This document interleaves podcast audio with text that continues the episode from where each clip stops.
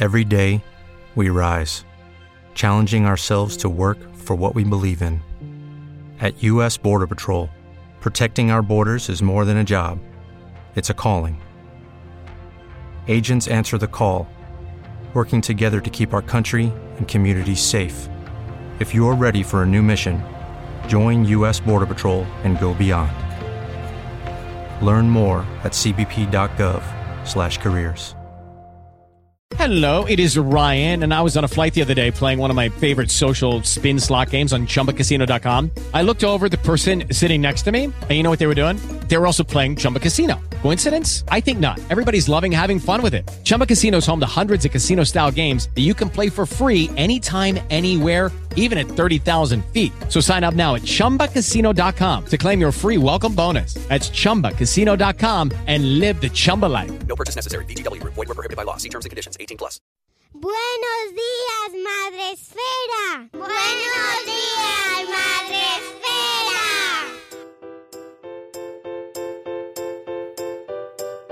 Buenos días, Madre Esfera. Hola amigos, bienvenidos un día más a nuestro podcast, al podcast de la comunidad de creadores de contenido sobre crianza en castellano, Madre Esfera, en la cual, ya sabéis, nos gusta acercaros a temas pues tan importantes como la divulgación científica especializada y dirigida a la infancia, como es el tema que vamos a tratar hoy. Lo hacemos con un invitado cuyo nombre quiero pronunciar adecuadamente, pero mmm, venga, vamos allá. Sedat Kait Salat Ferrón. Perfecto. Sí, sí, perfecto.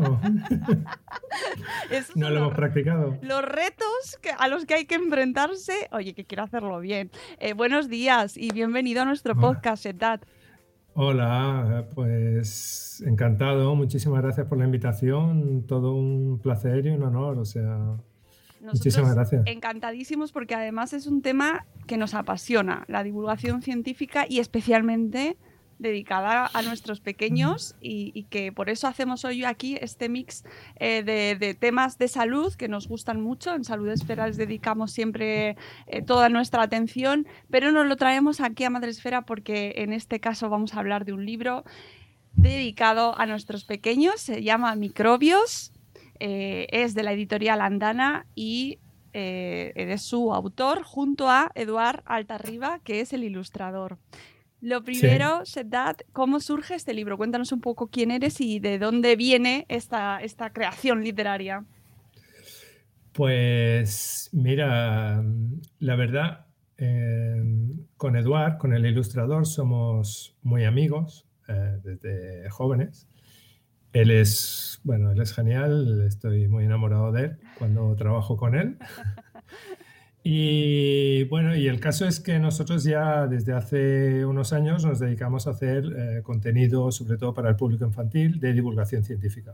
Surgió un poco con un libro que tenemos de física cuántica, surgió un poco al azar y eso nos abrió un poco las puertas y hacemos este tipo de contenidos. Entonces, el, teníamos muchísimas ganas, sobre todo yo, de hacer un contenido un poco más... Eh, enfocada a la biología, podríamos decir, ¿no? Y la microbiología es una de mis pequeñas pasiones y hay varias razones de ello. Eh, una es que mi madre, cuando yo era pequeño, mi madre era farmacéutica también, y cuando estudiaba, bueno, ella hizo la tesina de microbiología en, en Granada, en la Universidad de Granada. Y por entonces yo debía tener, pues no recuerdo, ocho o nueve años, y ella me llevaba al laboratorio de microbiología a limpiar placas Petri. O sea que eso es una parte muy íntima mía, que además la relaciono mucho con mi madre, que, que yo creo que es la persona más importante que ha habido en mi vida. La quería un montón, una mujer súper inteligente, genial, en fin. No es complejo de Edipo, ya aviso. O sea, otra gente también tenía, tiene esa opinión de, de mi madre. Y, y, por un lado eso, entonces yo cuando estudié farmacia, y, eh, casi inconscientemente me dedicaba mucho a, estudiar las asignaturas de microbiología, todas las optativas que, que, podía. También porque la microbiología conlleva muchísima investigación genética, que también es un tema apasionante. En fin, la microbiología es increíble. Y eso junto a un pequeño problema que tuve con mi hijo hace un par de años, mi hijo menor, que cuando tenía 10, ahora tiene 12, eh, bueno, se agobió mucho por la muerte, sobre todo asociada a la suciedad. Entonces yo me he pasado mucho rato explicándole los trayectos que teníamos para ir a las extraescolares, eh, bueno, cómo iba, que no era tan fácil infectarnos, no, no era tan sencillo morir de una infección como él se pensaba, porque estaríamos todos muertos, ¿no? Pero bueno, me costaba mucho convencerle. Y bueno, hablando del sistema inmunitario, del tema de los antibióticos por si hay algún problema, las vacunas, etcétera. Al final pensamos junto con Eduardo, oye, ¿por qué ya que hemos tenido pensado este contenido, por qué no lo plasmamos eh, y a ver qué surge? Y la verdad es que nos pusimos manos a la obra y bueno, eh, creo que ha quedado un trabajo precioso y con una edición chulísima. ¿eh? La edición de, Andana es espectacular. Es aviso. un libro súper bonito, súper ilustrativo. Es un álbum ilustrado informativo eh, con en formato grande, ¿vale? Es para, para los pequeños lectores, pero también para los adultos. Sí, por supuesto. Nosotros todos los libros que hacemos son, yo siempre lo digo, es para niños de 8, 9 hasta 100 años. O sea, todos esos niños caben dentro, yo incluido.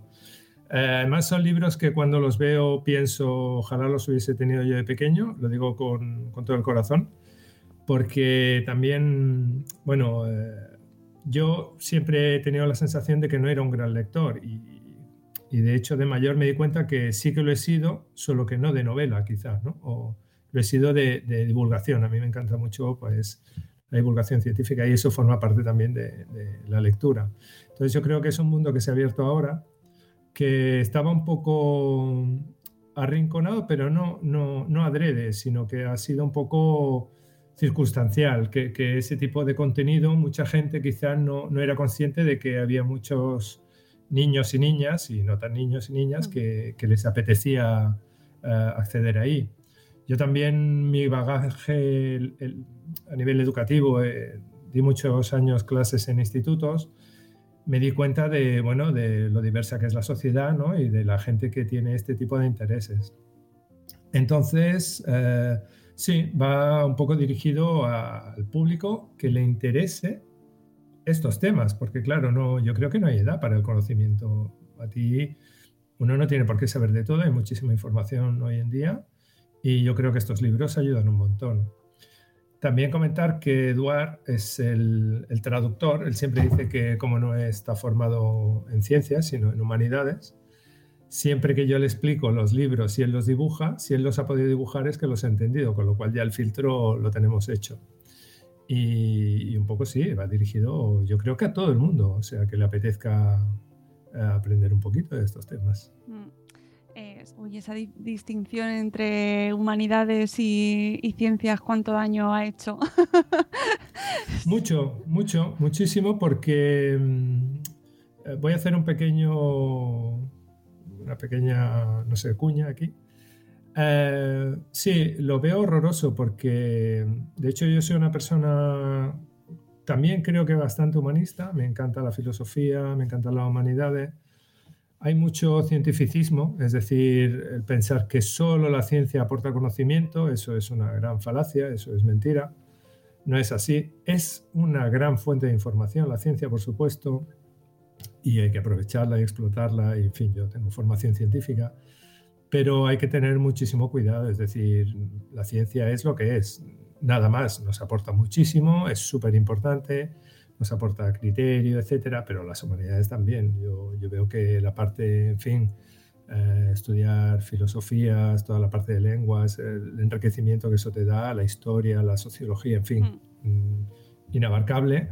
Eh, y lo que te aporta ¿no? a nivel personal cuando tú, sobre todo, eh, lees autores antiguos, por ejemplo, que yo ahora estoy, bueno, me estaba leyendo la apología de, Sócrates de Platón justo anoche y entonces de repente conectas, conectas directamente con la realidad, ¿no? Es decir, Sócrates juzgado en su Atenas natal y ahora estamos viendo, ¿no? Que el, hombre este, el opositor ruso, acaba de llegar, ¿no? Y lo acaban de encarcelar. Dices, hay cosas que no, no varían mucho y entonces te aporta muchísimo eh, el hecho de que las personas hemos sido siempre personas durante, desde hace mucho tiempo y lo eran hace 3.000, 4.000 años como lo éramos ahora. solo que ahora tenemos más información, es lo único. Entonces, Mm. por supuesto, eh, las humanidades para mí son imprescindibles. Sí, y además, y lo estamos viendo ahora, eh, esa diferencia, esa distancia que,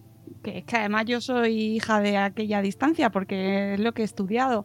Eh, cuando te hacían elegir entre ciencias y letras, eh, ahora lo Horroroso. vemos, es horrorosísimo, y vemos como, eh, Sí. como consecuencia eh, se sigue aumentando esa brecha y se aprovecha en muchas ocasiones para, para generar esa desinformación en esta incultura científica que tenemos en muchas Hmm. ocasiones, ¿no? Se aprovechan un montón, como no tenemos ni idea. Sí. Mira, una de las cosas que, mm, sobre todo de, los libros que, hacemos, eh, lo principal, que además siempre me ha dado rabia esto que tú comentas, es el hecho de que cuando tú explicas ciencia, eh, se da muy esterilizada. Es decir, cuando tú estudias, mm, me lo invento, ¿eh? física cuántica, relatividad, microbiología, genética, te, te lo esterilizan todo en las facultades como tiene que ser y es algo muy estricto.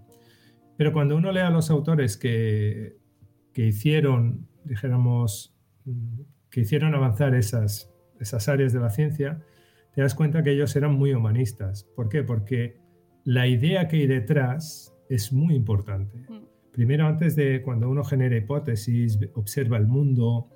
eh, De hecho, antes se llamaba filosofía natural a los físicos y a los naturalistas, etcétera eh, porque hay muchísima parte eh, eh, emocional detrás de la ciencia. Dirac, que fue un gran físico cuántico, se guiaba por la belleza de sus ecuaciones para saber si eran ciertas o no. Esto parece místico, y porque era Dirac y le dieron el premio Nobel, si no parecería alguien de otro planeta, ¿no? Dices, ¿cómo que una ecuación puede ser bonita o no? Entonces, nuestra, mi intención sobre todo ha sido siempre trasladar ideas que quedan borradas o, que no se permite tener acceso a la gente solo por el hecho de haber eh, escogido en un momento de su vida, bastante joven además, un camino. Entonces dices, ¿cómo que nadie puede saber las ideas que hay detrás, me lo invento, de, lo que hay detrás de la microbiología? ¿Eso dónde está escrito? O, o las ideas que hay detrás de, de la cosmología actual, o las ideas que hay detrás de la computación. ¿Vale que no tenemos que saber matemáticas o grandes ecuaciones de química o, formulaciones? Vale, porque para eso ya hay gente que se dedica.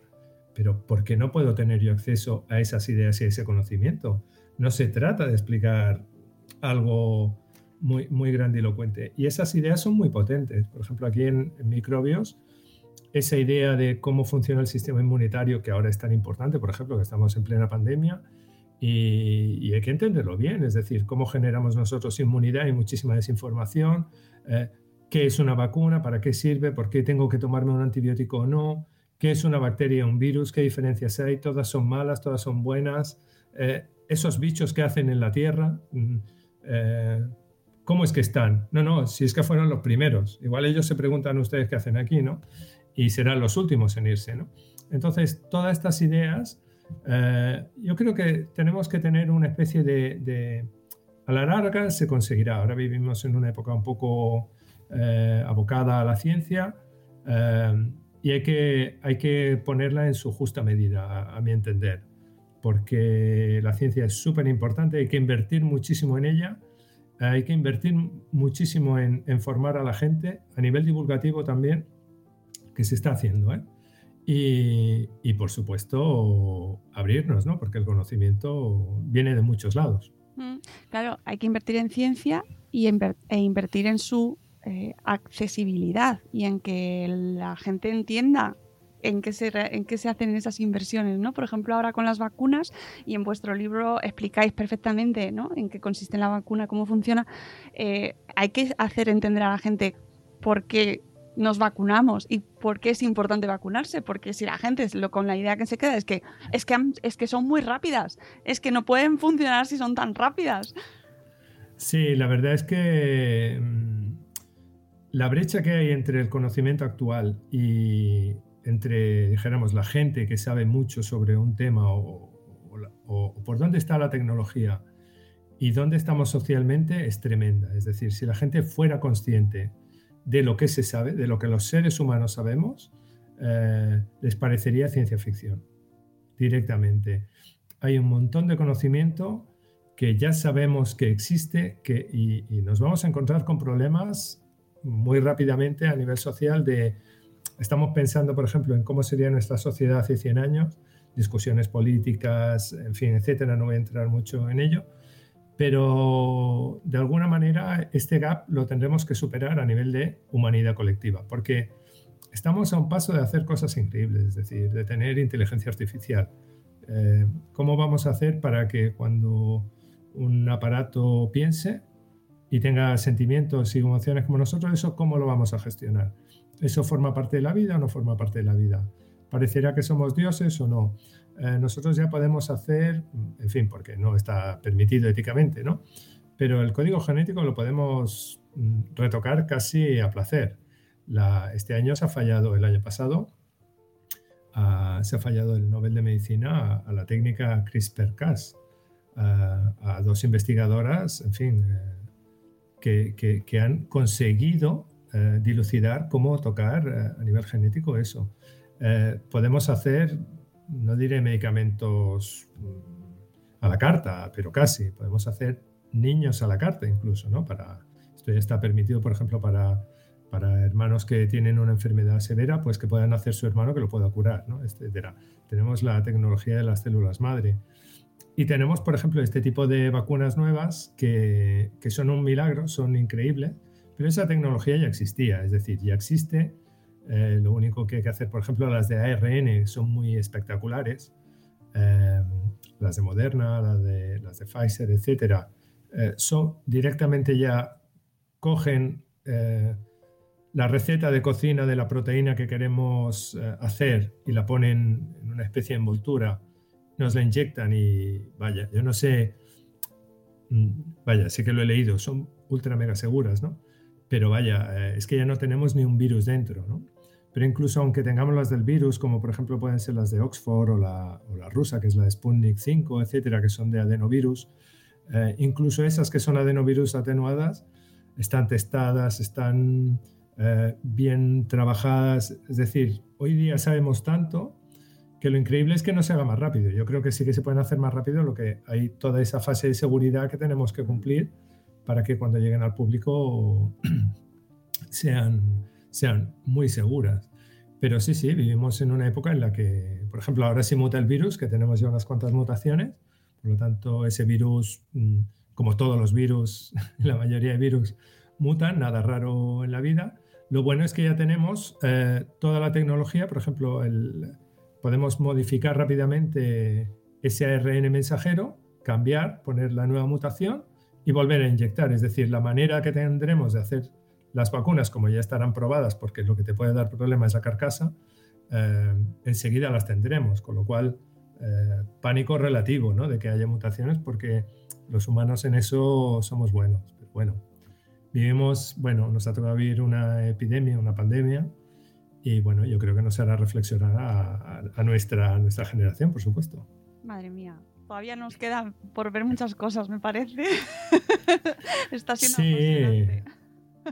Sí, yo hice salud pública y una de las discusiones que yo he tenido con mucha gente que era reacia a las vacunas, gente ha llegado, amigos míos, gente inteligente, que, que no es que no les gusten las vacunas, bueno, yo creo que es por desinformación, hay mucha gente que tiene el criterio pero no tiene la información. Em, el hecho de decir pues que las vacunas puede ser que, bueno, todo lo que dicen, las tonterías que dicen que hacen, ¿no? Y, claro, está lo más obvio, es decir, nosotros hemos muerto miles de millones, cientos de miles de millones de personas han muerto en, la Tierra por, problemas mm, relacionados con los virus y las bacterias.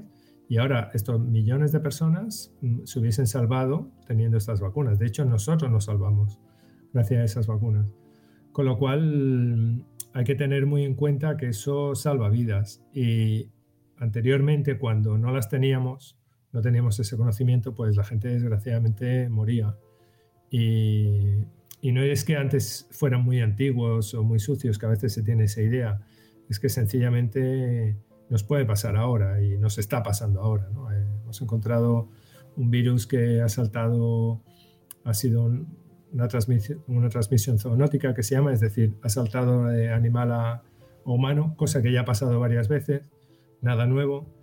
Y bueno, desgraciadamente ha encontrado, es un virus que con tantas mutaciones ha encontrado una buena llave para entrar en nuestras células pulmonares. Entonces, bueno, yo creo que, a la larga, a la corta de hecho, lo tendremos bastante controlado y, a la larga, pues bueno, será una enfermedad más residual.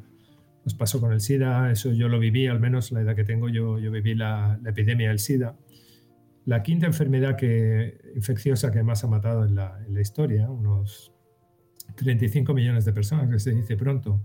Eso yo lo viví de adolescente, es decir, he tenido esa, vivía gente, conocía gente que, tuvo SIDA y murió, o sea que, bueno, eh, desgraciadamente eso existe en, la, en, nuestra, en nuestro mundo. Sí, y, y, tenemos que contarles a nuestros niños y nuestros pequeños todo esto que está pasando de la manera más accesible posible. Por eso vamos un poco a adentrarnos en, en vuestros microbios, ¿vale? Tenemos aquí, eh, que es guay, es guay, tenemos hoy imágenes y todo. Eh, que lo puedes manejar tú perfectamente. Ahí está. Y aquí pues podéis ver un poco eh, en qué consiste, ¿verdad? Cuéntanos tú si quieres un poco la, Pues mira, sí, haré el recorrido un poco del, del libro.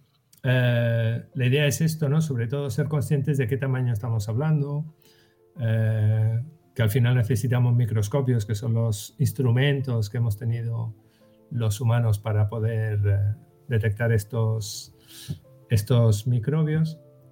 Como curiosidad, Robert Koch, que fue uno de los grandes padres de la microbiología, su mujer le regaló un microscopio y ahí empezó todo, ¿no? O sea, el hombre ya dejó era médico y dejó de, bueno, se pasó una época tan solo investigando el carbunco, el antrax, y o sea que todo vino por, un poco por estos aparatos. ¿no?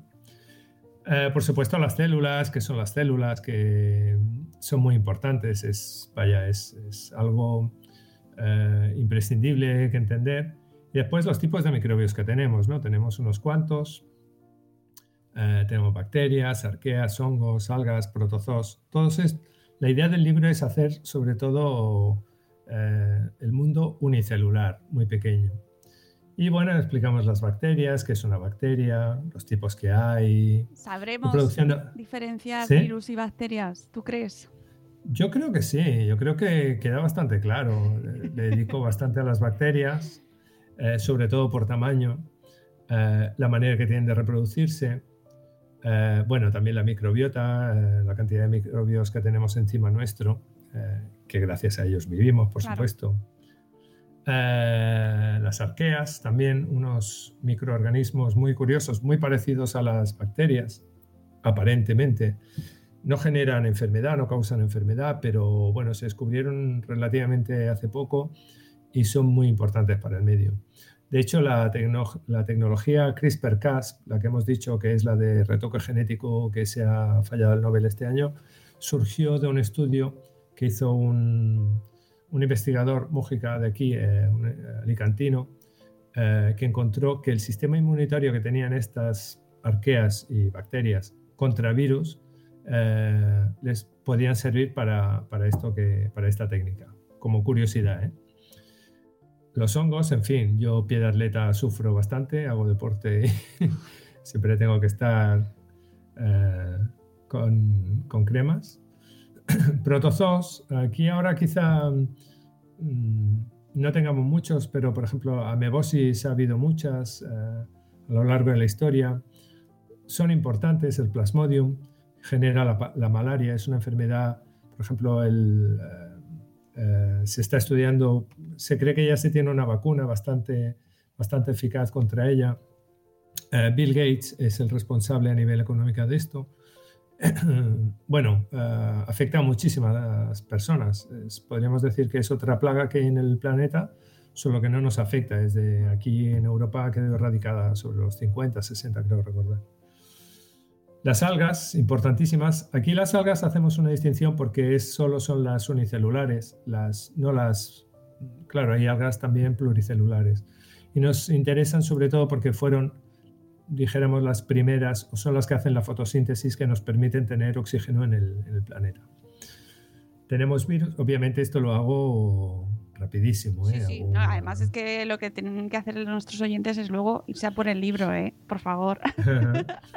Eh, virus, eh, vemos, por ejemplo, aquí me gustaría, hacemos un- una comparativa del tamaño de los virus. Los virus solo se pueden ver con microscopios electrónicos, no se pueden ver con microscopios ópticos, con lo cual quedaron durante mucho tiempo, se intuía que existían, pero no se pudieron ver. Ahora ya se saben, obviamente con, con las características que tienen, tipos de virus, hay este virus que parece una nave espacial, es chulísima ver fotos del- de estos fagos en, en internet.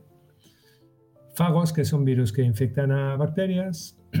Y bueno, todo lo que podemos hacer, parte de las cosas que se pueden hacer a nivel eh, biotecnológico con los microbios. Algunos más grandes, los tartígrados, que, Este le flipa a mi que es- hijo. el tardígrado es increíble. O sea, hay, yo, hay unos vídeos super monos, se llaman ositos de agua. Hay unos vídeos super monos en YouTube que si los ves, ves cómo caminan. Bueno, pues son bichos increíblemente resistentes. O sea, como curiosidad, eh, los llevaron al espacio y han sobrevivido, ¿eh? fuera de la nave. ¿eh? O sea, bichos duros, duros de verdad. Gracias a estos bichos que son extremófilos, ahora se ha pensado en encontrar vida, como se ha visto que este tipo de bicho puede vivir eh, en el espacio con radiación, es decir, sin oxígeno, etcétera. Es lo que se está buscando por el sistema solar para ver si encontramos algún tipo de vida de este, de este estilo. En Marte, que queda un poco descartado, pero en algunas lunas de Júpiter y de Saturno. Aquí explicamos las infecciones con Luis Pasteur, eh, lavarse las de manos, manos. Aquí esto, Sí. por favor, fundamental. fundamental. Sí, por ejemplo, la incidencia este año de infecciones, de gastroenteritis, de, de, de gripes, de resfriados comunes, todo eso ha bajado en picado. O sea, Sí. eh, efectivamente la transmisión es esta. Y Ignaz Semmelweis, que este hombre, en fin, fue el primero que se dio cuenta, le llamaban el salvador de madres, porque él se dio cuenta que cuando a las parturientas, las que se morían eran las que eran tratadas en segundo y tercer lugar después de la primera. Y era porque los cirujanos no se lavaban las manos entre parto y parto, porque no se sabía que existían los microorganismos o no se, o no se quería saber. Y él se dio cuenta que cuando las atendían las comadronas, que las comadronas sí que, eh, había una ala de las comadronas de su hospital, sí que se lavaban las manos, eh, el índice de muertes entre las parturientas era muchísimo más bajo. Bueno, este hombre acabó repudiado porque, en fin, le hicieron el vacío, eh, pero, en fin, le llamaron las salvadoras de- el salvador de madres y me parece una historia preciosa que incluso Google le dedicó un día su, su apartado. O sea que, bueno, tenía que estar aquí. Sí. Antibióticos, la penicilina, eh, hoy en día es la moxicilina, la augmentin, etcétera, es derivado de la penicilina. Eh, en fin, esta mujer fantástica, Dor- Dorothy Hodgkins, su historia es fantástica, una gran heroína, madre, en fin, en un sótano en la época en la que las mujeres, bueno, porque tuvo compañeros que obviamente no eran ni machistas ni nada que se le pareciera, ella siempre lo agradeció mucho a su equipo con los que investigaba, pero en realidad la sociedad lo era, lo era mucho y le costó mucho encontrar cómo investigar. Premio Nobel de Química, una mujer fantástica, en fin, eh, digna de, que alguien bueno, lo quiera leer y su historia en Internet. Resistencia bacteriana, porque estamos hartos de decir que hay que tomar bien los antibióticos. La OMS lo está poniendo ya. Seguramente igual será la causa, la mayor causa, causa de muerte hacia el mitad del siglo. Quizá tengamos epidemias y pandemias de bacterias resistentes porque no tendremos antibióticos para ellas. O sea que esta es una de las posibles futuras eh, epidemias y pandemias. Tiene toda la pinta. Recordar que una gran epidemia de bacterias fue la peste. La peste fue, estaba provocada por Yersinia pestis. Era una enfermedad bueno, que mató muchísimo y era una bacteria. O sea que pero bueno, no solo esta, ¿eh? hay, unas cuantas más bacterias, por ejemplo el, el cólera, ¿no? también lo provocan eh, bacterias y ha habido bastantes epidemias de cólera. Hay que ir con muchísimo cuidado con las bacterias resistentes y aquí explicamos por qué. Tanto a nivel humano como a nivel también de, de animal, ¿no? Eh, ¿Cómo se transmite? Historias de Robert Koch, un hombre genial y fantástico. Eh, también eh, eh, Robert Koch y, y Pascal eh, y Pasteur, perdón, fueron contemporáneos, tuvieron un pique porque además estaban picadas Francia y Alemania. Fue a finales del siglo XIX, principios del siglo XX, finales del XIX sobre todo. Eh, en fin, fantástica, al final se reconciliaron, ¿no? Y bueno, eh, época fantástica para la ciencia. Y aquí algo muy importante, ¿no? ¿Cómo, funciona nuestro sistema inmunitario? Eh, esta página es genial. A mí cuando me la enseñó Eduard, en fin, todavía alucino cada vez que la veo. Aquí una bacteria persiguiendo un glóbulo rojo, el virus aquí con la catapulta, en fin. Yo, la verdad, no puede ser más genial. Eh, sí, eh, una inteligencia fantástica. Yo creo que aquí está muy bien resumida cómo funciona el sistema inmunitario, tanto la primer, el primer contacto que tenemos con un, patógeno, como luego cómo funciona nuestro sistema humo- humoral y celular, es decir, cómo generamos inmunización. Aquí lo explicamos un poquito más, cómo se genera inmunización, eh, que se genera de dos maneras, de una forma natural, que es pasando la enfermedad, y la otra es con vacunas. eh, y aquí lo explicamos un poquito, que con vacunas también se hace. ¿Cuál fue la primera vacuna de la historia? Eh, también muy curiosa esta historia. Y cómo funcionan las epidemias, es decir, por qué se propaga el famoso R0, RT, bueno, ahora le llaman de... factor, sí que además es- está genial porque ya estamos escuchando todos estos tipos de términos, ¿verdad? El, Ujú. el factor R ya es- es que sale en las noticias, pero claro, te lo tienen que poner en el contexto adecuado, explicar de la manera adecuada y que no sean Sí. palabras que luego se descontextualicen y nadie sepa cómo funciona, ¿no? Sí, eh, este libro, voy a hacer un pequeño paréntesis, este libro lo empezamos antes de la, de la, de la pandemia, es decir, lo empezamos en noviembre del 2019, con lo cual no teníamos previsto que ocurriera esto. Sí, y bueno, eh, yo me he leído varios libros, sobre todo hay uno muy chulo de Clara Grima que se llama eh, Las matemáticas... eh, Vigilan nuestra salud. Sí, cuida nuestra salud, exacto. Donde explica muy bien, muchísimo más con ecuaciones, etcétera, el factor R. Pero este ejemplo lo encontré también eh, que me encantó en un divulgador muy en investigación y ciencia, un artículo muy chulo que explicaba un poco a nivel de rumores cómo se podían transmitir los rumores y cómo se transmitían también eh, si tú le explicabas un rumor a una persona o a dos personas. ¿no? Eh, y lo que cambia, es decir, si tú le explicas un rumor a una persona y solo a una, y cada persona solo a una persona, al cabo de un mes tienes 30 personas que saben el rumor. En cambio, si cada uno lo explica a dos, pues tienes 1073 millones, en fin, imagínate, ¿no? Solo de explicarlo a uno o dos. Es lo que tiene la parte exponencial. Por eso muchísimas veces en, en las noticias se dice, hay que reducir por debajo de uno. Efectivamente, porque por debajo de uno la transmisión es lineal. Y por encima de uno, por muy poquito que sea, tardará más tiempo, pero será exponencial. Es decir, esto subirá muchísimo. Eh, obviamente, cuanto mayor sea la R, la R, el factor R, muchísimo peor, porque sube más rápidamente. Por eso se intenta controlar eh, muchísimo. Entonces, yo creo que aquí eh, indirectamente lo explicamos, porque lo Sí. explicamos antes de, Sí, sí. y, y está bien que haya salido porque dices, bueno, eh, mira, al final... No, Y- no, vamos, ha salido total, perfecto.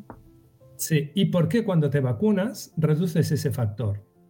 Porque claro, si tú eh, infectas a dos, aquí hemos dicho un factor 2, ¿no? Si infectas a dos personas, pero tú ahora eh, vacunas a una de estas personas, solo tienes la mitad de probabilidades de infectar, con lo cual el factor pasa a ser 1. Es decir, reduces muchísimo eh, el hecho de que sea exponencial y lo reduces a que sea lineal.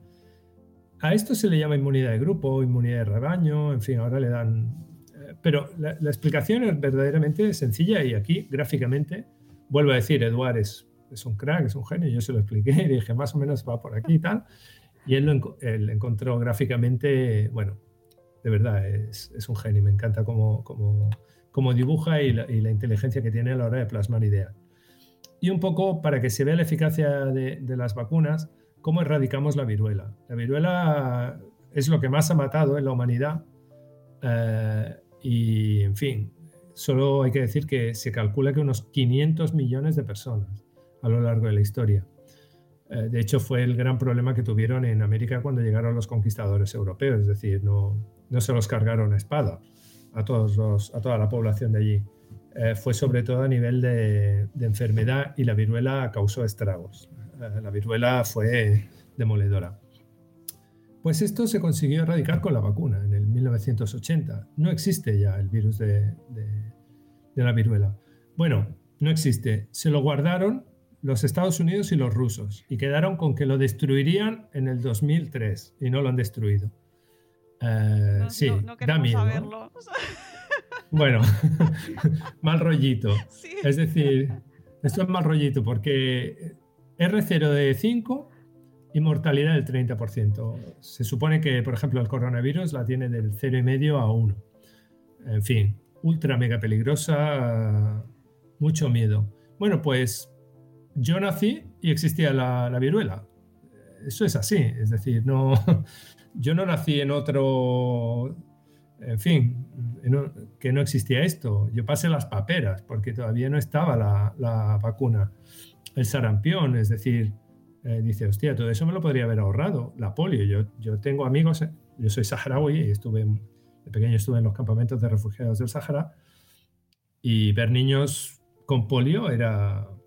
Yo tenía amigos que, que iban cojos porque tenían, tenían, habían pasado la polio, o sea que no, no es algo que no, que no haya existido. En cambio, hoy en día te vacunas, mis hijos se han vacunado y fantástico. No tienen hepatitis B, no tienen polio, no tienen sarampión, no tienen difteria, no tienen tétanos, no tienen, en fin, eh, cien mil cosas. Sí, Es triste que haya que recordarlo, pero hay que hacerlo. Sí, yo la verdad es que ahora voy a contar una anécdota sobre la, sobre la difteria que, que ocurrió cerca de donde vivo y bueno. Por último explicamos grandes epidemias y pandemias de la historia, lo que hemos dicho, la viruela, lo que ha llegado a matar, eh, pero no solo la cólera, la peste negra, eh, en fin, eh, las plagas que hubo en el Imperio Romano, que también fueron... De hecho, hay un libro muy chulo que, que habla de, de cómo las, las enfermedades han modelado la historia, porque claro, muchísimos ejércitos eh, perecieron por culpa de las, de las epidemias. Eh, eso pasó también, por ejemplo, con el ejército alemán cuando querían invadir eh, Rusia, les hizo bastante mella el tema de las, de las epidemias. Entonces, claro, llega un momento que dices, esto ha sido más importante, los microorganismos han sido más importantes de lo que uno se pueda pensar para modelar nuestras sociedades. Eh, y bueno, ya por último, ¿cuánto hemos sido? ¿no? Es decir, esto es para que se vea gráficamente cómo a partir del descubrimiento de las vacunas, de, de saber que lavarnos las manos eh, era beneficioso y de los antibióticos, en cuestión de 200.000 años prácticamente eh, éramos 500 millones de personas y de repente hemos subido hasta, en fin, hasta 7.000 que somos actualmente y bueno, se cree que el techo lo podríamos tocar a final de siglo con 9.800 millones o así. Vale. Pero bueno, es para que, para que se sepa ¿no? que, que esto ha salvado vidas. Eh, no, hay que, no hay que asustarse, esto no sigue indefinidamente. Hay, bueno, en fin, hay estudios que prevén que esto se quedará un poco aquí. La razón es porque las mujeres, eh, a medida que tienen cultura e independencia económica y, en fin, eh, deciden tener menos hijos. Entonces, una mujer que tiene, si las mujeres en promedio tienen menos de dos hijos, la población no aumenta, se estanca o disminuye. Esto ocurrirá seguramente en países ahora, aquí ya no ocurre, es decir, aquí las mujeres de media tienen 0,78 hijos, etcétera. Es decir, es una, es una decisión femenina, eso está bien. Eh, y eh, esto ocurrirá, por ejemplo, en China y en muchísimas partes donde cada vez, ahora que se ve que se está accediendo a más cultura, más educación, etcétera, las mujeres deciden no tener tantos hijos. Eh, de hecho, China se prevé que a final de siglo tenga un, un problemón en este sentido porque creo que dicen que bajará su carga la, claro, laboral, bajará muchísimo. Claro. En fin, cosas curiosas, ¿eh? Esto ya Es va aparte. Y, Todo interesantísimo. sí, es que da para y tanto. y, Sí, da para mucho. Eh, bueno, un poco esta es la idea del libro. Em, estos son los agradecimientos que le tengo a todas las biólogas amigas mías que me han ayudado a corregir, implementar, ayudar eh, a, en fin, a, formar el libro, porque un libro no lo hacemos dos personas, lo hacen muchísima gente, eso también lo quiero decir. Eh, la editorial, la gente que a veces nos sale, que son los correctores. Eh, en el caso, estos libros los publicamos también en el extranjero, los traductores, traductoras. Eh, bueno, toda la gente que te ayuda, los amigos que se lo leen, la gente que da su opinión. bueno, agradecimiento a toda esta gente porque no, no es una sola cosa. Y la edición de Andana es de verdad espectacular. ¿eh? La calidad del papel, el tamaño, los colores. Mm. Tenemos publicados, por ejemplo, este libro lo han publicado en China, en Inglaterra, en Francia, etcétera. Es decir, que tenemos para contrastar eh, ediciones y esta es espectacular, la, edición tanto en castellano como en catalán que han hecho la editorial Andana. Sí, eh, doy fe. Aquí lo tenéis, amigos. Súper accesible, súper bonita. Eh, a mí me ha gustado un montón y, doy fe además de que a mis hijos también, que al final es el objetivo, ¿no? Que ellos sobre todo lo disfruten. Mi hijo se quedó con la duda de cuántos, eh, cuánta gente había el día que lo leyó. Pero esto no es hoy, ¿no? Hoy cuántos hay. Ostras, sí, sí. A ver, ellos son los más exigentes. Es que somos muchos, es que es así. Entonces, claro, ¿esto cómo va? A ver, a mí concrétame, a mí en abstracto nada. Claro, ¿cuántos somos hoy? A mí me interesa el dato. Claro, sí, sí. Oye, ese tal, ¿cómo es divulgar para niños? Porque eh, os lo planteáis desde, desde un enfoque diferente o cómo... Porque a mí me parece muy interesante, ¿no? ¿Cómo te planteas comunicar para, para los más pequeños? Pues mira, eh, es algo que ya nos han preguntado, incluso hay un estudio que están haciendo, nos hicieron a Eduardo y a mí de, en una universidad, la Universidad de Zaragoza, lo cual me enorgulleció porque nunca me lo había planteado mucho en profundidad. Una idea que sí que tengo es de no tratar a los niños como si fueran gente tonta, ¿no?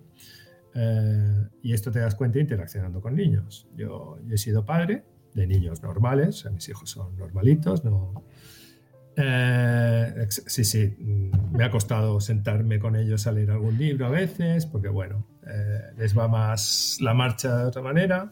Me cuesta, bueno, ahora ya no tanto, pero me cuesta que salgan de la Play, de las Nintendo y cosas, de los móviles, con lo cual, bueno, la lucha la tengo en casa junto con mi mujer, en fin.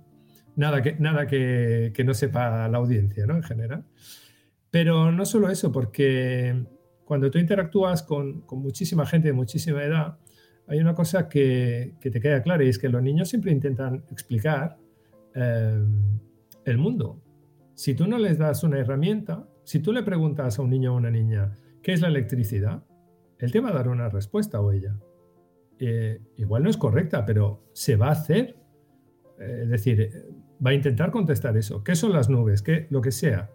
Con lo cual, lo importante es intentar poco a poco alimentar ese conocimiento y esas dudas y esa, dijéramos, intriga que se tiene por el mundo de una forma razonable y coherente. También pasa una cosa con la ciencia. La ciencia no es me leo un libro de microbios, sé todo lo que hay que saber de microbios, ni muchísimo menos. La ciencia, como nos ha pasado a todos los que hemos estudiado ciencia, es una cosa muy paulatina que poco a poco tú la vas madurando, la vas aposentando, es decir, tú te vuelves a leer y a releer o los libros o los temas, vuelves a los temas, dices, ostras, esto no había caído.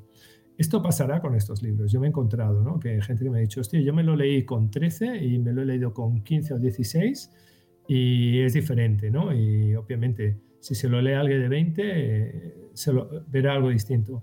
Porque la idea que tenemos cuando escribimos, el, al menos cuando yo escribo el libro, que me cuesta muchísimo, muchísimo, muchísimo, es tengo que reducir el contenido, pero dar toda la información que yo creo relevante, a pesar de que hay cosas que, que soy consciente de que no se entenderán a la primera o a la segunda. Pero eso no es un impedimento. Yo creo que esa valentía que tuvimos Eduardo y yo, porque fue una intuición que tuvimos muy al principio, es lo que ha hecho de nuestros libros un poco el éxito que hemos tenido a nivel global, ¿no? Porque nos lo han traducido muchísimos libros a más de 20 idiomas. Entonces, te das cuenta que ya es una cuestión que ultrapasa la cultura. Es decir, cuando tú tocas temas que ya no tienen nada que ver con temas culturales, claro, yo no tengo nada que ver con gente asiática o con gente, bueno, podríamos decir europeos, pero con gente ya ucraniana o rusa menos, o con turcos. Es decir, poco a poco tú dices, hostia, que saltemos las barreras de idiomas, etcétera, es porque tú intentas decir algo eh, importante que es universal en los humanos. Y básicamente es eso, cuando tú interaccionas, cuando yo he ido a dar charlas sobre libros, ¿no? Eh, a, niños y niñas de distintas edades, ¿eh? a bibliotecas, a, agrupaciones, en fin, donde sea, te das cuenta que la interacción es súper rica porque igual no lo entienden todo o, o, no todas las personas lo entienden todo a la vez o todos los niños y niñas, pero cada uno en su estrato va captando las ideas que necesita. Y por supuesto, que eso te lo expliquen a ti, eh, ya de pequeño dices, bueno, yo ya tengo una base, yo ya sé que, que, existen virus y bacterias. Igual no sé muy bien cuál es la diferencia, pero ya sé que existen y que también hay hongos, ¿no? Y hay cositas así. Bueno, yo creo que, que un poco la idea a la hora de divulgar es eh, tratar a las personas pequeñas como personas. O sea, esto es muy importante. Es decir, los niños son personas. Ahí está. es nuestro lema. Y, que forma, y que forman parte de la sociedad, una parte muy importante. Y bueno, yo creo que cuando eres consciente de eso, pues lo mismo que cuando te haces mayor, una de las cosas que mola hacerse mayor eh, es que maduras en muchos aspectos, ¿no? Y entonces a, cada edad te das cuenta, por ejemplo, yo ahora tengo adolescentes, ¿no? Yo tengo guerra con adolescentes. Qué bien. Pues bueno, en un momento, bueno, en un momento dado respiras, dices, bueno, mi hijo es adolescente, ¿vale? No se lo tendré en cuenta, ¿no? Y entonces te das cuenta de sus problemas, de lo que les angustia, etcétera. Y también cuando uno empatiza, pues uno tiene que ver eso. O con gente mayor también. Yo me encuentro muchísima gente mayor, eh, amigos míos, gente que, que vienen aquí. Yo vivo en un pueblo muy pequeño, con lo cual somos una comunidad muy pequeña y, gente que, por ejemplo, ha descubierto mirar el cielo y el cosmos y que se le ha desmontado un poco la idea de Dios cristiano que él tenía, ¿no? que esa persona tenía. Pues bueno, ¿por qué no? O sencillamente tiene la curiosidad, ¿esto por qué es así o por qué no es así?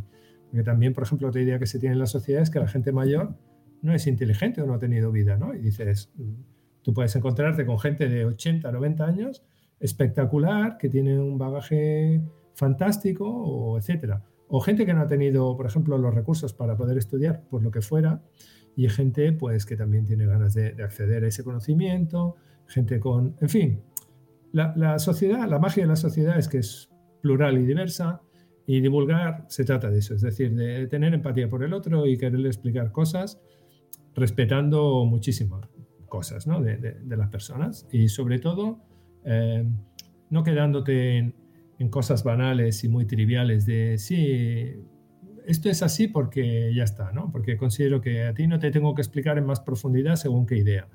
No, eso, eso no lo tengo que decidir yo, ¿no? Yo pongo la información y, que los demás eh, cojan la que quieran, ¿no? Pero, pero que esté ahí. Se nos hace muy difícil ¿eh? hacer estos libros, muy difícil. de verdad pues, que... Claro, entiendo, entiendo que debe ser complicadísimo, pero luego el resultado es tan, eh, tan apetecible, parece tan sencillo, ¿no? Hacéis, eh, hacéis sencillo algo que debe ser complicadísimo, con lo cual tiene que haber ahí un esfuerzo brutal. Sí, eh, también tenemos la suerte de que Eduard y yo vivimos muy cerca el uno del otro, tenemos muchísima complicidad él pone límites al texto que yo tengo que poner, yo a los dibujos que él tiene que hacer. Claro, ya no, ya no hay problemas de, tensiones ni nada de eso, es decir, nos conocemos tanto que, que no hay problema. Yo, yo, su criterio es bueno y el mío también. Entonces, claro, cuando él me dice, no, mira, eh, esto no lo podemos explicar tan, tan, extenso, ¿no? Hostia, Edu, que, que, ¿cómo quieres que lo reduzca? Pues me da igual, hazlo. o este dibujo no va aquí. ¿Cómo que no va aquí? Pues no va aquí, tío. Esto no está bien hecho. Tal. Bueno, va, ya me lo miro. Entonces, claro, nos pasamos con páginas, cada página de este libro está hecha, vamos, picando piedra, mirando esto, mirando lo otro, se lo hago a leer a mi mujer, a mis hijos. Claro, sí, mi mujer es, ella es traductora y entonces me corrige el libro, eh, me ha ayudado un montón, es decir, a nivel, a nivel de redacción, por ejemplo, he mejorado muchísimo. Eh, pero claro, esto se entiende porque llega un momento que tú te metes tanto en explicar una idea, etcétera, que se te olvida un poco mm, el contexto y dice, ¿esto se entiende o no se entiende? Y bueno, eh, nos cuesta divulgar, es algo que, que es arduo, pero bueno, muy agradable también no sé si preguntarte por próximos proyectos, después viendo el esfuerzo que lleva. sí. Mira, nosotros tenemos una línea, unos libros que, que son de física, que ahora son, llevamos tres, ahora ha salido el del cosmos. Eh, es de la, la serie se llama Doctor Albert, que es muy parecida a esta, y entonces explicamos pues física cuántica en un libro, relatividad en otro y cosmología en otro. Eh, ahora estamos haciendo el de electromagnetismo. Cuando acabemos este, nos pondremos con el segundo de esta serie, el de microbios, que será sobre genética. Es la idea que tenemos. Sí, muy chulo. Sí, eh, durillo. Este va a ser, eh, bueno, cada libro, cada vez que lo tengo en mente, pienso que es muy duro. Pero sí, también algo que con lo que nos enfrentamos a nivel tecnológico hoy en día, creo que que tener unas nociones muy básicas de, genética es importante. Parte del hecho de que microbios haya ido primero, primero es porque muchísima eh, investigación genética se hace con microbios, es decir, lo más rápido es intentar modificar bacterias o virus, es lo que sale muy barato y más que que modificar animales eh, o plantas, que también se hace, por supuesto, pero sí, yo creo que... Y también una cosa que me gusta mucho hacer o nos gusta hacer es poner en contexto histórico la ciencia, es decir, eh, qué personas pensaron esto, en qué épocas de, la historia, y todas estas ideas surgieron a papel y lápiz, que digo yo, es decir, antes de tener calculadoras, ordenadores, etcétera, ¿no? que hoy en día, es decir, con papel y lápiz y pensando mucho y, mirando mucho y con, mucho cariño, pues, pues se pueden sacar conclusiones increíbles. ahora me ha venido a la mente, eh, por ejemplo, a, nivel de genética, todos los aspectos que, que, se hicieron ¿no? desde el principio, ¿no? cómo, cómo surgió toda, toda la genética, también la evolución, pero no, no llegó, se intuyó un poco ¿no? con Darwin, pero sí, sí. Eh, dijéramos que es, es, un, es un tema fascinante estás hablando y me estoy acordando también del programa que tuvimos el viernes sobre filosofía y, y al final no puedo evitar unir ambas. Por supuesto, a mí es. ¿Sabes? Porque al fin eh, es preguntarte sobre el mundo, ¿no? Y sobre lo que nos sucede, sobre por qué sucede y qué nos rodea. Y me parece que es lo mismo, ¿sabes? Es dos caras de la misma moneda. Sí, sí, por supuesto. Por ejemplo, eh, las leyes de Mendel, ¿no? Mendel tuvo una intuición fantástica. Este hombre era eh, un clérigo y ultra inteligente y todas sus investigaciones, todas sus conclusiones sobre genética las hizo eh, con guisantes, es decir, con la planta de guisantes. Siete años plantando guisantes y viendo a ver qué salía, ¿no? Mezclándolos. Claro, el hombre tenía muchísimo tiempo, también sus superiores eh, fueron inteligentes y, hicieron que, se formara en la universidad, con lo cual las personas no es que salen solo unas. Lo digo, por ejemplo, porque eh, a veces se demoniza ¿no? la parte de la iglesia. La iglesia ha hecho el daño que ha hecho, pero también ha hecho el bien que ha hecho. Eh, no soy cristiano, ni soy... No puedo decir ateo porque porque filosóficamente queda raro, pero bueno, no, no soy creyente, por decirlo de alguna manera. Pero eh, esto enlaza un poco con tu idea de la filosofía. Por ejemplo, la filosofía durante muchísimo tiempo fue escolástica. Eh, Tomás de Aquino, es decir, los grandes que, que, hubo en esa época. Luego se separó un poco en, el Renacimiento, ¿no? con, con, Descartes, Leibniz, con, bueno, un poco ya filosofía natural, con Newton, etcétera, que ya arrancó más la, la ciencia pero claro que van de la mano, es que somos seres humanos, no pueden no ir de la mano eso, es, imposible. Es decir, los primeros naturalistas, el primero, podríamos decir, gran genio de la, humanidad conocido sería Aristóteles. Eh, bueno, al lado estaba Platón, que era, él era discípulo de Platón, y Sócrates, ¿no? Que, que Platón era discípulo de Sócrates. Vaya, tres se juntaron, ¿no? Piensas, jolín, uno detrás de otro, ¿no? Dice, pues no está mal el tema, ¿no? Pero bueno, claro, es decir, después eh, el conocimiento pasó a los árabes, ¿no? A través de Avicena hubo muchísima traducción de Aristóteles. Mm, bueno, eh, yo creo que obviamente lo que hablábamos antes, ¿no? Mm. Las humanidades son para mí imprescindibles. La filosofía es uno de mis hobbies. Me fue de un pelo. Yo primero estudié física. Eh, yo tuve un profesor de filosofía, entonces era COU, era segundo de bachillerato. Yo también lo Y, pillé. co- ¿eh? que yo ¿Tú también pillaste el pillé. co? Sí, sí, sí. Vale, pues yo hice COU y tuve un profesor que me hizo enamorar la filosofía muchísimo y me fue de un pelo. Eh, y de hecho yo un poco la, la idea de hacer física fue un poco, nos pasa un poco a los físicos, fue un poco más trascendental. Cuando no eres tan trascendental te dedicas un poco más a la ingeniería, eh, pero era un poco explicar el mundo natural ¿no? y, y las leyes, ¿no? lo fascinante de las leyes de, la física. Entonces, para mí es muy recurrente, por ejemplo, leer eh, filosofía, autores de filosofía, canales en YouTube de filosofía, que hay geniales, chulísimos, eh, en fin. Entonces sí que lo veo muy importante. Y todo es importante a lo que volvemos, ¿no? A, a- a unir el nexo, el nexo histórico de las ideas, cómo surgieron, cuál eran la- cuáles eran las, las condiciones en las que esas personas pudieron pensar y hacer ciencia, ¿no? a pesar de sus creencias, etcétera. Eh, ¿Qué les motivó a ello? Porque, claro, lo que hablábamos, ¿no? La ciencia, la ciencia no es una cosa que, que surge así como, no sé, pum, Claro. aquí decimos en Cataluña, como un bullet, ¿no? Como, como, un- como una seta de golpe, ¿no? Eh, eh, no, no, las cosas van... la gente piensa, por ejemplo, pienso en Einstein, ¿no? Que Einstein era muy trascendental, eh, pensaba muchísimo en cómo era el mundo. Antes lo comentaba Dirac, todos los padres de la cuántica, hubo una, discusión filosófica, metafísica sobre qué es la realidad.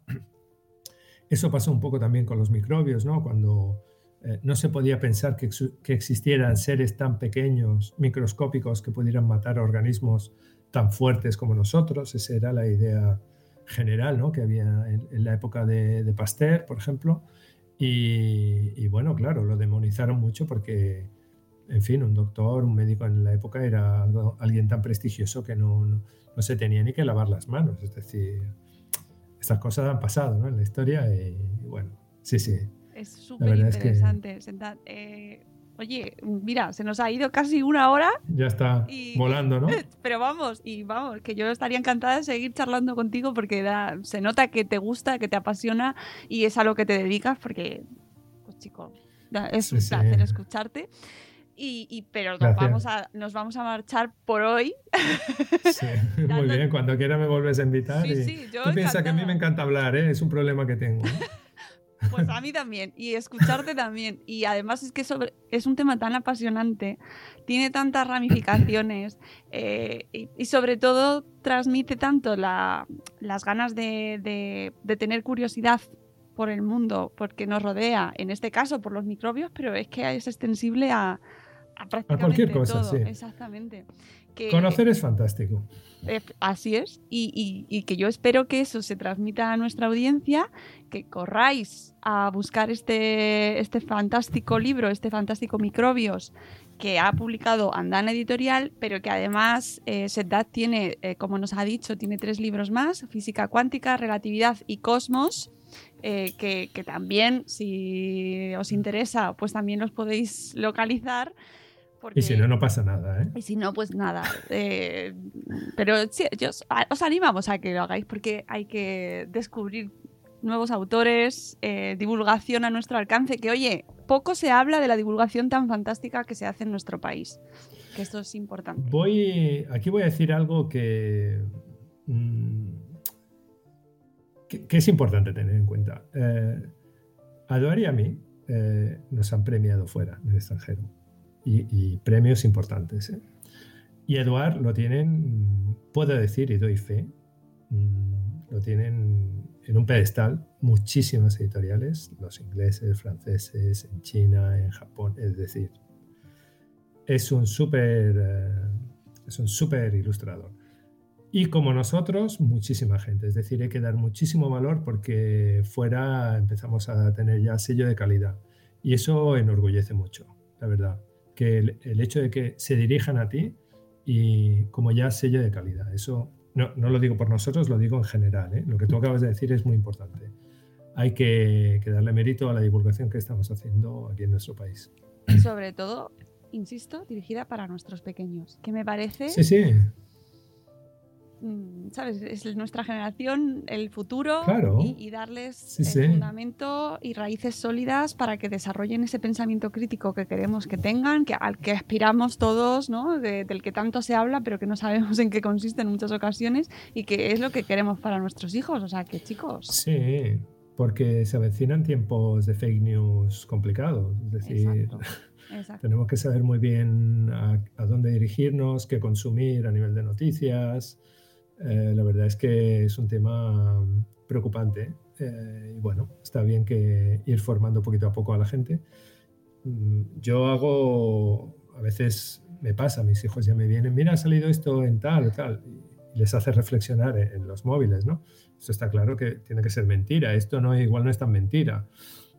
Todo eso poco a poco mm, lo podemos ir, mm, bueno, no sé, eh, controlando y haciendo para que ellos tengan un- una base sólida. Exactamente, que tengan herramientas para saber pensar, amigos. Pues muchas gracias, Etat, ha sido un placer escucharte, de verdad. Muchísimas gracias. Y leerte, por supuesto. Os animo a todos los que nos estáis escuchando y viendo, porque esto también lo vamos a subir a nuestro canal de YouTube, a que os hagáis con este maravilloso álbum Microbios de Andana Editorial de Sedat Kait Salat Ferrón y Eduard Altarriba. ¿Vale?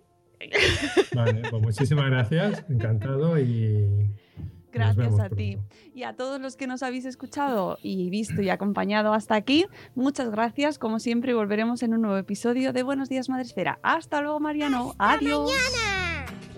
Hasta mañana.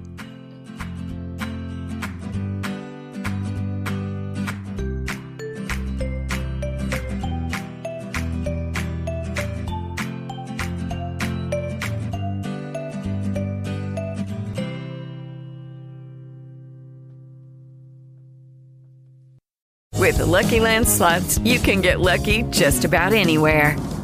This is your captain speaking. Uh, we've got clear runway and the weather's fine, but we're just going to circle up here a while and uh, get lucky. No, no, nothing like that. It's just these cash prizes add up quick. So I suggest you sit back, keep your tray table upright, and start getting lucky.